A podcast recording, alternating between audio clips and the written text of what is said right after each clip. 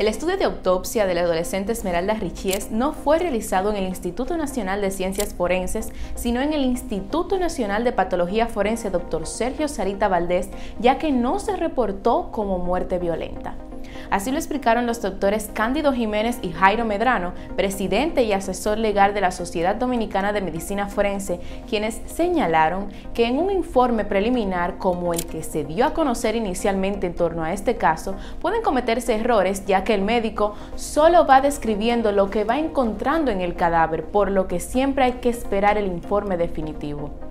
Los doctores explicaron que las muertes violentas o médico legal son las que les corresponden al INASIF, como es el caso de accidentes de tránsito, armas blancas, envenenamientos, intoxicaciones, suicidio, entre otros, y que las demás muertes corresponden al Instituto Nacional de Patología Forense, Dr. Sergio Sarita Valdés, entre ellas las maternas, las de vigilancia epidemiológica, cuando ocurren en privados de libertad, las neonatales e infantiles y las súbitas. Recordaron los especialistas que en todo procedimiento de necropsia existe el resultado preliminar y el informe definitivo, donde pueden surgir nuevas evidencias. Detallaron que en el caso del adolescente de 16 años, la población debe entender que los primeros datos que surgieron fueron fruto de un informe preliminar, no final.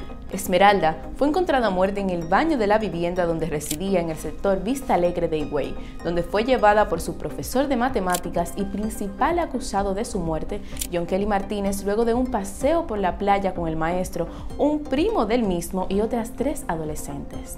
A John Kelly le fue dictado un año de prisión como medida de coerción y deberá cumplirla en el Centro de Corrección y Rehabilitación de Anamoya en Higüey, provincia de Altagracia, según dispuso el Tribunal de Atención Permanente de esa jurisdicción.